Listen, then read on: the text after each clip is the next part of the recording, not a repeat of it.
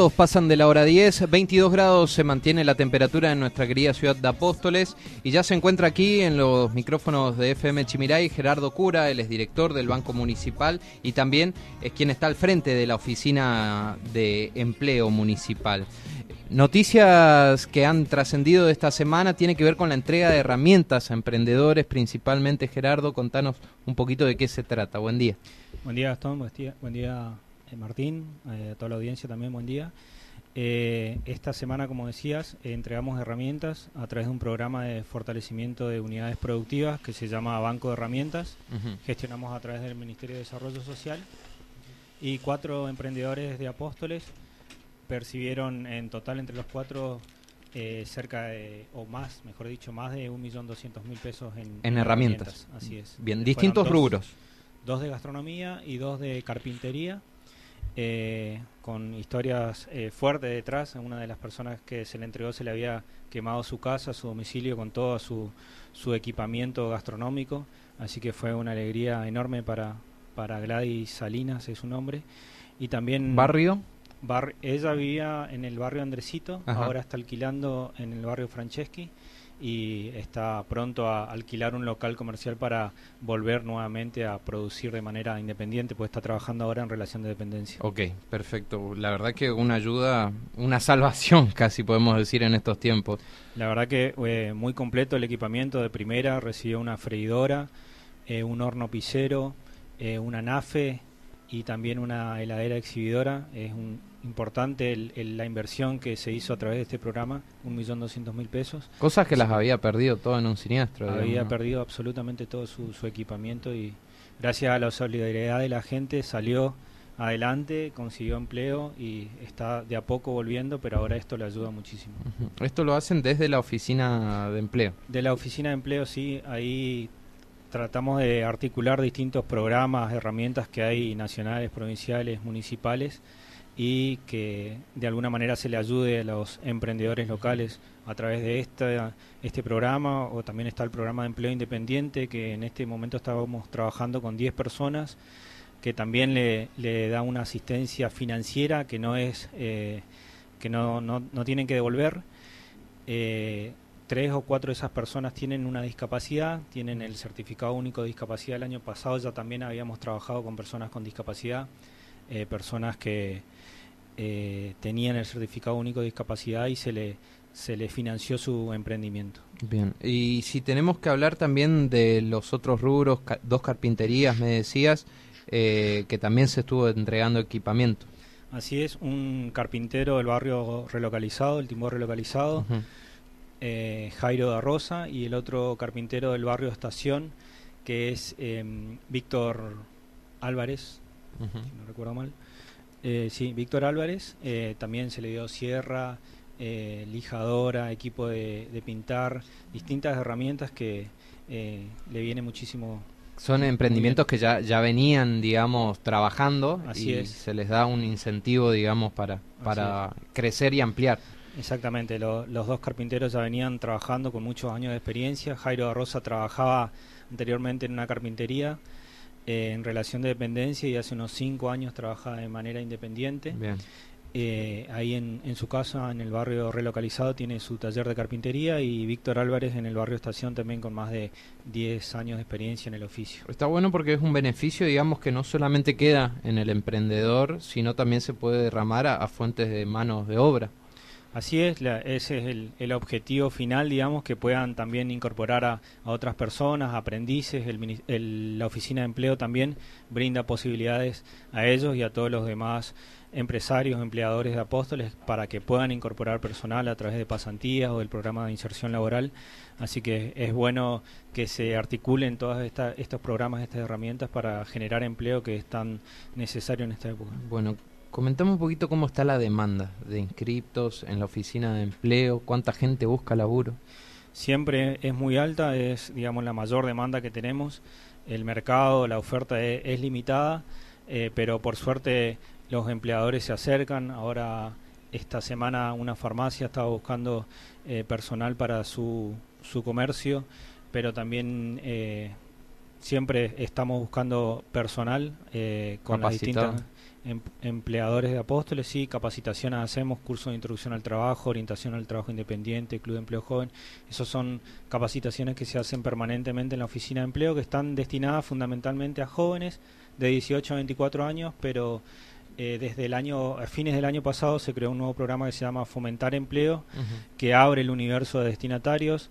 Ya, ya pueden ingresar eh, mujeres de 18 a 59 años, no está más el límite de 24 años, y también hombres de 18 a 24 y de 45 a 64 años ya pueden ser destinatarios del programa del Ministerio de Trabajo. O sea, te abre otro panorama y otra oportunidad para gente que quizás no, no es tan fácil conseguir laburo. Así es, es una nueva oportunidad que, que tienen, que, que, se les ofrece a través del Ministerio de Trabajo. Tienen que acercarse a la oficina con su DNI porque eso se escanea en fotocopia color y ya quedan inscriptos como destinatarios del programa. Bien. Eh, ¿Cuántos jóvenes, eh, me imagino que debe ser el mayor número, pero eh, principalmente cuántos jóvenes se insertaron en el mercado laboral este último año o lo que en lo que va del año? ¿Tenés esa cifra? Y en el 2021 eh, hicimos sí, 75 pasantías en empresas para 85, o sea, para 75 empresas ingresaron 85 jóvenes como aprendices en sus comerciantes y en este momento eh, me falta la estadística de este mes, pero ya estamos superando los 50 eh, aprendices, digamos, pasantes en empresas que después el empleador decide si, decide si los incorpora definitivamente. ¿50 en lo que va del 2022 o 50 solo en julio? No, no. Junio, eh, perdón. En, lo que va del año. Ah, bien. La otra cifra fue de todo el año pasado. O sea que posiblemente este año se supere la cifra del año pasado. Ese es nuestro objetivo, superarnos año a año. El 2020 fue un año difícil por la pandemia y el aislamiento y se hicieron pocas eh, incorporaciones. Eh, pero ya el 2021 mejoramos y, es el deseo de este 2022 que superemos al 2021. Hoy, ¿cuál es el sector que mayor eh, mano de obra o empleo demanda acá en, el municipio? ¿Qué podemos decir? ¿El gastronómico, el yerbatero, maderero? A través de la oficina de empleo, eh, la mayor demanda es para comerciantes ah, locales. Ese es el, mayor, la mayor demanda de los empleadores. Atención al público, principalmente. Y para eso, el año pasado, por ejemplo, hicimos cursos de formación profesional. Uno de ellos era atención al público y la, el objetivo también es dar este año ese curso porque viene muy bien para que los chicos eh, adquieran la capacitación y después la experiencia en el empleo. ¿Y qué falta o qué se necesita para articular quizás con empresas más grandes que puedan demandar un número mayor? Por ejemplo, tenemos una empresa muy reconocida aquí, Rosamonte, que tiene distintos lugares para trabajar, empresas yerbateras. Hay un poco una reticencia de las empresas más grandes porque al ser mayor la cantidad de, empleados que tienen, también son menores los beneficios. O sea, una empresa que tiene un empleado, eh, la pasantía la hace por 23 mil pesos, por ejemplo. Y cuanto mayor empleados tiene, tiene que abonar un poquito más al, empleado. Ah, ahí está el ya se reduce el aporte del Estado y crece el aporte del, de la empresa. Pero igualmente siempre estamos... Eh, en diálogo. En diálogo con las empresas, sí. Bien. Bueno, hablemos un poquito ahora ya del Banco Municipal, Gerardo, y contanos un poquito, ¿se va a hacer entrega de créditos próximamente? ¿Cuántos hay anotados? Este año ya hicimos dos entregas de crédito, eh, eh, de microcréditos, que eran montos más pequeños, eh, fueron 15 emprendedores locales, y también se hizo una entrega para productores agropecuarios que fueron afectados por las sequías y los incendios en, a fin de año y comienzo de este año. Eh, esperamos tener otra entrega de microcréditos para el mes de octubre, que eso ya es eh, exclusivamente de dinero recuperado con las cuotas. Eh, este año ya hicimos una entrega exclusiva de dinero recuperado mediante las cuotas, que fueron, como te decía, 15 emprendedores que recibieron 300 mil pesos. En octubre tenemos He pensado hacer otra convocatoria de estos microcréditos y esperamos que antes sea la convocatoria que se da con los fondos eh, de, que se recaudan a través de la municipalidad y las cuotas del, Banco Municipal. ¿Qué, requisitos debe tener aquella persona eh, para inscribirse en el banco? En el de microcréditos se necesita que estén en, trabajando, digamos, en su emprendimiento con un año de, de, antigüedad. de antigüedad, así es. Para el otro, para la línea municipal pueden ser eh, puede ser un emprendimiento nuevo ah, o ya que tenga una antigüedad. Ese el monto es eh, mayor hasta tres salarios mínimos vital y móvil pero para adquirir eso también necesitan un garante con recibo de sueldo. Ok, ¿y se hace un seguimiento después desde el banco? Sí, eh, ellos tienen tres meses de gracia, a partir del cuarto mes comienzan a pagar, o sea que si alguno se atrasa, se le llama, se le pregunta cómo, está su emprendimiento, si tuvo alguna inconveniente, pero por suerte tenemos una muy buena eh, porcentaje de recuperación, así que eh, y es, nuestro deseo también que, que tengan éxito, no solo para recuperar ese dinero, sino también para que puedan eh, se pueda reinvertir en otros emprendedores. ¿Coincidís con las declaraciones que por ahí escuchábamos a nivel nacional de distintos referentes políticos, empresarios, etcétera, que dicen que cuesta emprender en la Argentina?